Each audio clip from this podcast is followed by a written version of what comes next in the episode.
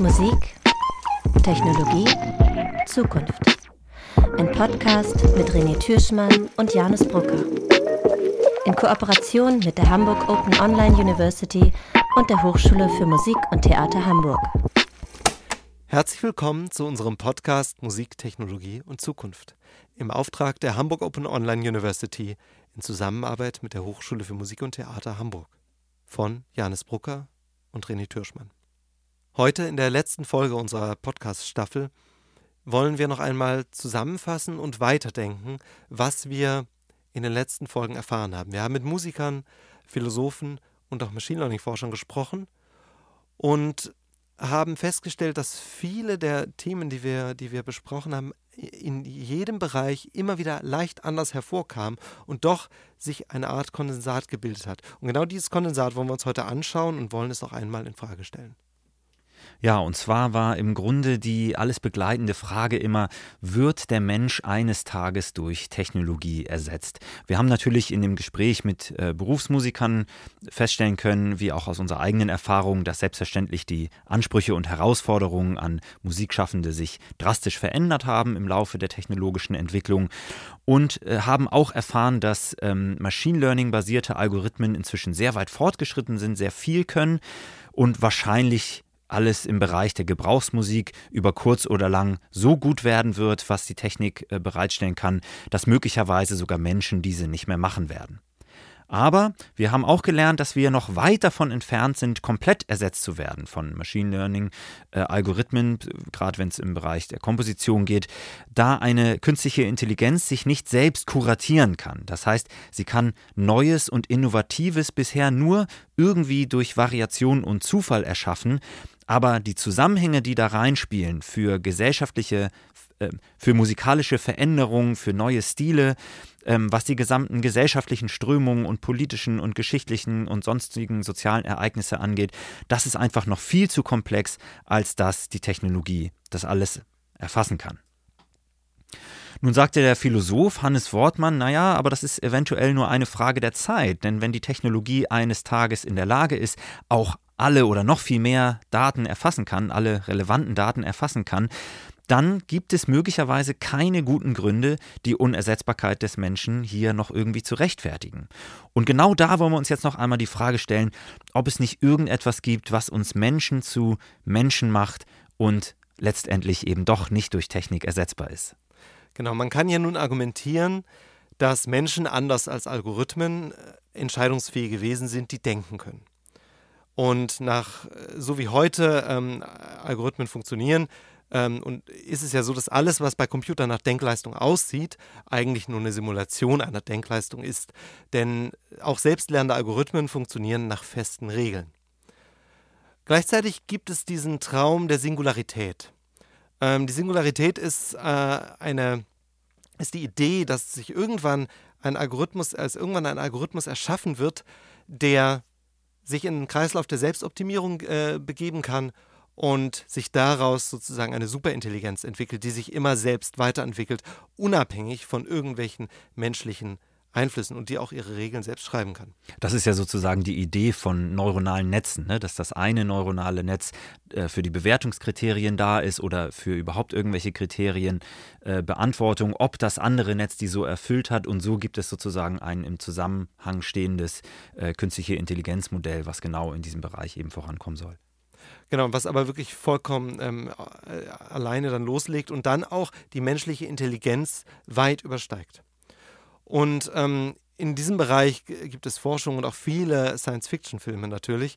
Ähm, und manche hoffen auch, dass dann, ähm, dass dann das äh, in so einer transhumanistischen äh, Version äh, uns dann zugutekommt, indem wir uns dann irgendwelche ähm, technischen Geräte implementieren oder äh, lassen und daraus und wir dann uns selbst verbessern können oder sogar uns dann hochladen können in eine Cloud. Ähm, doch hinter all diesen Vorstellungen, dass quasi ähm, wir die Welt beschreiben können, ausreichend beschreiben können mit Daten, steckt eine bestimmte Ideologie. Und das ist ein bisschen die Ideologie des Solutionismus. Ähm, der geht davon aus, dass Probleme eigentlich nur eine technische Herausforderung sind und von Algorithmen gelöst werden können, wenn genug Daten vorhanden sind. Das heißt, beliebig komplexe Situationen, sei es soziale Probleme, Musik oder was auch immer, können mittels klar definierter Problemstellung und definierter Lösungen dann beherrscht werden. Und genau das ist ja etwas, was immer mitschwingt, wenn wir über, wenn wir über Menschen reden und äh, dem, der Mensch als Maschine.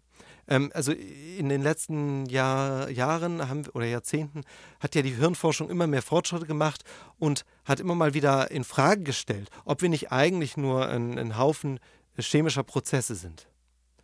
Ähm, und, ob, und hat dann festgestellt, okay, wir können eine neuronale Korrelation beobachten und lassen sich nicht äh, alle menschlichen Entscheidungen mit Hirnaktivitäten identifizieren.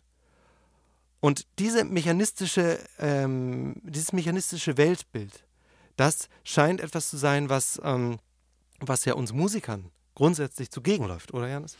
Ja, genau. Und das, das ist, glaube ich, auch irgendwie äh, nicht nur ein mechanistisches, sondern eben auch ein materialistisches Weltbild, das sozusagen alle Daten oder alle Erlebnisse letzten Endes eben auch rein durch physikalische Ereignisse oder durch physikalische Teilchen, wenn man so will, messbar sind.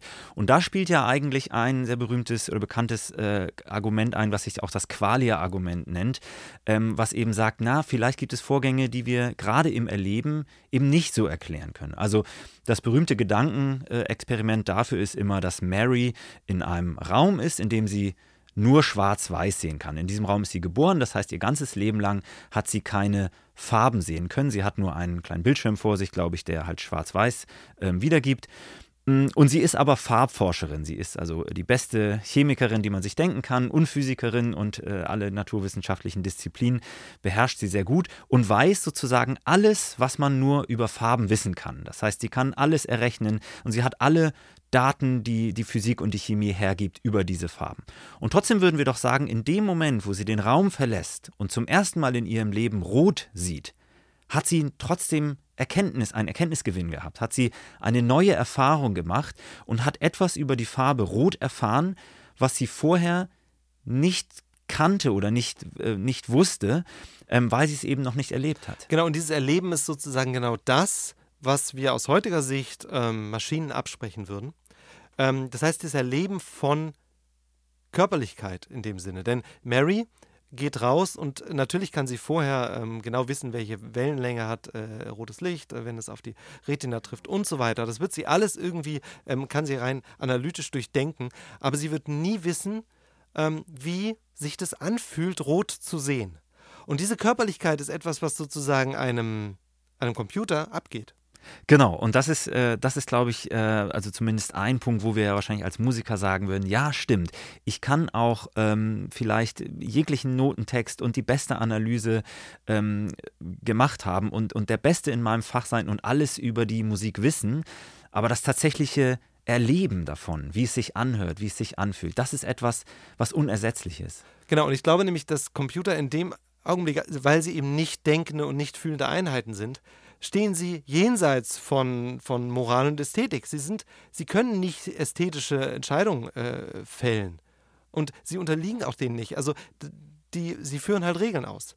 Und das ist der, den Unterschied, den wir hier machen wollen, wo wir als Musiker, als Musikschaffende sagen wollen, irgendwie ist da doch mehr. Und ob jetzt das langfristig von einem, ähm, von einem Algorithmus ähm, auch simuliert werden kann, das wird sich dann zeigen. Also vielleicht in ein paar hundert Jahren oder wann auch immer. Vielleicht wird es das dann doch geben, entgegen unserer Prognose. Und dann gibt es eben fühlende, denkende ähm, Roboter. Aber aus der heutigen Sicht würde ich sagen, nein, nein. Also dieses Erleben, das ist eben der Unterschied. Naja, und die Frage ist, die wir doch eigentlich eben auch aufgemacht haben, ist dieses Meer in irgendeiner Form quantifizierbar und messbar? Also ist das wirklich eine bloße weitere physikalische Größe, die vielleicht in, in so einer kleinen Quanteneinheit äh, abläuft, die wir noch gar nicht kennen? Dann würden natürlich alle Machine Learning-Forscher sagen, ja gut, das ist wahrscheinlich eine Frage der Zeit, bis Maschinen auch das noch äh, errechnen können und wahrscheinlich sogar viel besser als wir Menschen, weil die Kapazitäten unendlich sind. Ähm, aber wenn wir eben sagen, ja, es, also zumindest nach dem derzeitigen Verständnis von Naturwissenschaften, kannst du alle chemischen, alle physikalischen Vorgänge, Elemente, Daten und Datenansammlungen haben und trotzdem fehlt eben noch etwas, um, wie in dem Fall von Mary, her herauszufinden, was es eben wirklich bedeutet, ähm, rot zu sehen zum ersten Mal. Genau, und in Bezug auf ähm, Musik hast du ja vorhin auch gesagt, dass ähm, Peter es so schön klar machte, dass ein heutiger Machine Learning-Algorithmus eigentlich nur noch ähm, natürlich viele Sachen liefern kann, aber im Endeffekt äh, kann er das Kuratieren nicht übernehmen. Das heißt, zu entscheiden, was von diesen vielen Outputs, die ähm, dieser Machine Learning-Algorithmus liefert, was ist davon das Schöne und was ist davon das, was wir nehmen wollen.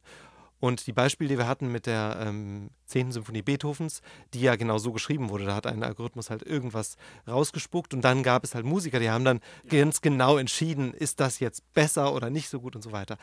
Und sozusagen diese Fähigkeit von Algorithmen einfach sehr viel zu produzieren, da ist ein anderer Punkt, der auch noch, der mir die ganze Zeit auf der Seele brannte ähm, und den wir ganz kurz ähm, in der Kommunifizierung von Musik in der ersten Folge ansprachen, ähm, oder den, den Marcio ansprach, ähm, ist dieses Problem, dass ja ähm, Algorithmen den gesellschaftlichen Status quo eigentlich reproduzieren, weil sie auf, den, auf, ba auf Basis der Daten, die die Vergangenheit hatte, ähm, irgendwelche Dinge mhm. hervorbringen. Und, ähm, und das ist ja genau der Kritikpunkt, bei dem Adorno ansetzt, mit seiner Kulturindustriekritik, ähm, wo er nämlich sagt, okay, wir haben eigentlich gerade, haben wir, ähm, haben wir, haben wir das Problem, dass, dass, dass, dass die, die ganze, die, alles, alle, alle Produkte, die von der, in der Kulturindustrie ähm, ähm, hervorgebracht, von der Kulturindustrie hervorgebracht werden, das sind alles Waren, die konsumiert werden sollen, ähm, diese Produkte sind eigentlich äh, nur dafür da, um den gesellschaftlichen Status quo zu reproduzieren. Und diese Produkte, die meist auch noch Massenprodukte sind, erzeugen überhaupt keine Kritik an den bestehenden Verhältnissen. Ihre Produktion ist technisch äh, standardisiert und soll möglichst wenig kosten. Und die Vermarktung folgt der Marktlogik, das heißt Maximierung des Gewinns. Und all diese Punkte sind bei Machine Learning natürlich ähm, genau getroffen. Denn ähm, die, die, die KI ist ein Werkzeug, das Bestehendes reproduzieren kann und nicht in Frage stellt. Ähm, äh, KI ist eine Möglichkeit, ähm, möglichst günstig Musik zu produzieren, noch viel günstiger als es heute geht, wird man Klar, Filmmusik produzieren Menschen, können. Ja. Äh, Produzi Produktion ist immer mehr st technisch standardisiert und es ist natürlich äh, Massenprodukte, die keine Kritik an den bestehenden Verhältnissen führt, weil eben äh, die bestehenden Verhältnisse sind ja eingebaut oder eingebrannt in die DNA dieser KI. So und ähm, Jetzt ist der, der, der, Punkt, den, den Adorno da macht, ähm, der ist ein schöner. Der zeigt nämlich, dass auch KI in dem Falle dann auch in Bezug auf Musik eine durchaus politisch-soziale Brisanz hat. Nämlich, ähm, eigentlich, so Adorno, äh, sollte die äh, Infragestellung des Status quo das Ziel sein. Also das normative Ansage, und da würde ich voll folgen. Ähm, doch ähm, das Ergebnis der Produkte ist aber doch, dass wir in so einem dass unser sogenanntes affirmatives Bewusstsein verfestigt wird. Ähm, und das affirmative Bewusstsein ist für ihn das, was immer wieder bestätigt, wie es ist. Also dass bestehende Verhältnisse nicht hinterfragt werden.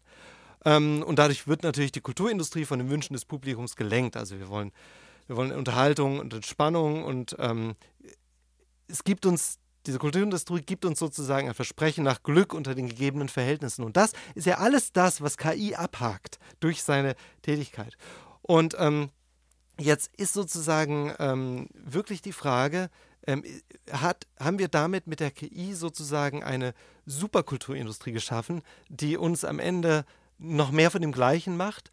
Ähm, oder ist dann, und da kommt nämlich der Twist rein, den ich mir vorstellen kann, ist gerade wieder der Kapitalismus der Weg, der uns da auch wieder rausführen kann. So witzig das klingt, wenn ich das sage, aber dass sozusagen der Kapitalismus ähm, als Zerstörer von auch traditionellen Werten und Hierarchien äh, immer wieder die Möglichkeit schafft, irgendwas Neues äh, zu denken. Und so ja auch hier, wenn dann irgendwann das KI alt ist, dann wird es wieder attraktiv, dass man selber Musik macht und auf einmal wird dann das nachgefragt. Und, genau. Äh, ne? Also es lässt sich dann wieder monetarisieren.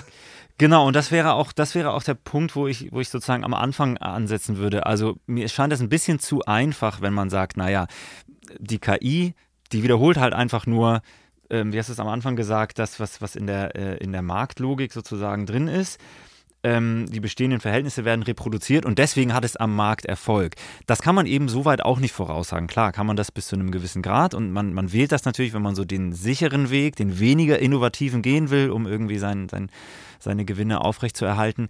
Aber das ist eben auch nicht immer das, was nachgefragt ist. Also das, was lange Zeit äh, Standard war, wenn man das immer noch wiederholt hat, ab einem bestimmten Punkt wurde das eben auch abgelöst, weil die Leute dann eben äh, doch irgendwie was anderes wollten oder was Neues und sich da etwas verändert hat.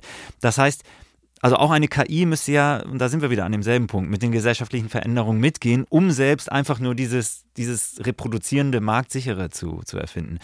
Und die andere Unterscheidung, die wir auch machen müssen und ja auch schon öfter jetzt gemacht haben, ist ja irgendwie, ähm, über was für einen Bereich von Musik reden wir? Reden wir jetzt wirklich über Musik mit künstlerischem Anspruch, wo irgendwie ähm, andere Werte dahinter sind als eben bei, ich sage jetzt, bloßer Gebrauchsmusik, wo eben ganz bestimmte Kriterien erfüllt werden müssen, die eben schnell abgehakt werden können, was dann eben eine KI natürlich auch leichter ersetzen kann, weil es eben das bloße Reproduzieren ist. Genau, die Frage, die wir uns jetzt natürlich, ähm, die wir auch ähm, oder die wir uns gegenseitig immer wieder gestellt haben im Rahmen dieses Podcasts, worauf hoffen wir denn eigentlich? Also, oder was dürfen wir hoffen? Ja, das ist natürlich eine gute Frage und ich, ich, ich würde mal sagen, genau an dem Punkt, wo wir gerade ansetzen oder was du auch versucht hast aufzumachen, so hilft uns nicht am Ende ähm, der Marktmechanismus da auch wieder raus. Ähm, in dem Moment, wo die Maschinen uns überholen und wesentlich schneller und günstiger Dinge produzieren können, die wir sowieso nur, auch im menschlichen Schaffen, immer nur reproduzieren, sind wir doch viel mehr gefordert, auch an den Punkt zu, zu kommen, wo es heißt, was ist jetzt hier genau künstlerischer Anspruch? Oder was ist jetzt genau Musik, wo das Menschliche unverkennbar ist? Ähm, was zeichnet uns da aus? Und deswegen finde ich eigentlich auch die, die Diskussion oder die Debatte um all diese Themen so besonders, wenn wir die ganze Zeit feststellen, naja, das und das und das kann durch Technologie ersetzt werden, dann bleibt am Ende immer weniger, was uns als Menschen auszeichnet. Und das ist ja vielleicht auch was Schönes, dass das eben nicht das bloße Reproduzieren von Klischees ist, sondern eben irgendwie etwas weiterdenken, etwas weiterentwickeln und das mit einem gewissen musikalischen, kreativen Geschmack, ähm, auf dem wir vielleicht, wenn wir gezwungen sind, sogar schneller kommen, als wenn wir ähm, noch äh, den Maschinen um Weiten, äh, um Längen voraus wären in diesem Bereich. Genau, also da, da wäre ich ganz bei dir. Ich würde auch hoffen, dass wir äh, es schaffen, mit Technologie unsere Fähigkeiten eher zu erweitern als zu beschränken. Aber was mir auch noch wichtig ist, deswegen haben wir auch über Adorno gesprochen, ähm, zu schaffen, dass wir uns nicht in freiwillige Leichtgläubigkeit äh, äh, hingeben, sondern äh, nämlich, dass wir sagen, okay, Solutionismus ähm, wir haben so eine Art delegierte Intelligenz. Irgendwo findet das statt und ähm, irgendwer schreibt für uns Musik, irgendwer entscheidet für uns politisch. Äh, und denn der kann das am besten, denn das sind Algorithmen, die wissen alle Daten und können das dann wohl ganz objektiv machen. Sondern dass wir eben nicht das kritische Subjekt vergessen, das wir sein können. Ähm, und dass wir uns genau dadurch die Technologie immer ermächtigen und emanzipieren, Neues zu gestalten und die Technologie für uns nutzen und äh, nicht einfach ähm, aufhören zu denken, zu musizieren und uns zu freuen. also das heißt, du willst sagen, man, man darf sozusagen nicht nur äh, sich darauf ausruhen und freuen, äh, zu sagen, okay, die Technologie kann hier etwas ersetzen, was wir können, sondern immer noch die Frage hinzustellen, ja, aber kann sie auch so kritisieren, wie wir es kennen, oder so in Frage stellen, wie wir es können? Genau, und kann sie sich äh, emanzipieren von dem äh, Zustand, ja. in, dem, in dem wir sind. Ja, damit überhaupt Veränderung stattfinden kann. Ja, vielen Dank, Janis. Das war eine spannende Podcast-Reihe und wir werden hoffentlich äh, bald weitermachen. Ja, danke dir ebenso. Es hat mich auch sehr gefreut. Es waren sehr spannende Gespräche dabei und ähm, auch gut, dass wir jetzt noch einmal die Möglichkeit hatten, das ein bisschen für uns einzuordnen. Ähm, wir hoffen natürlich, es hat euch als Hörer auch gefallen und ähm, würden uns freuen, wenn wir euch eines Tages vielleicht in einer anderen Podcast-Reihe auch begrüßen dürfen. Tschüss. Ciao.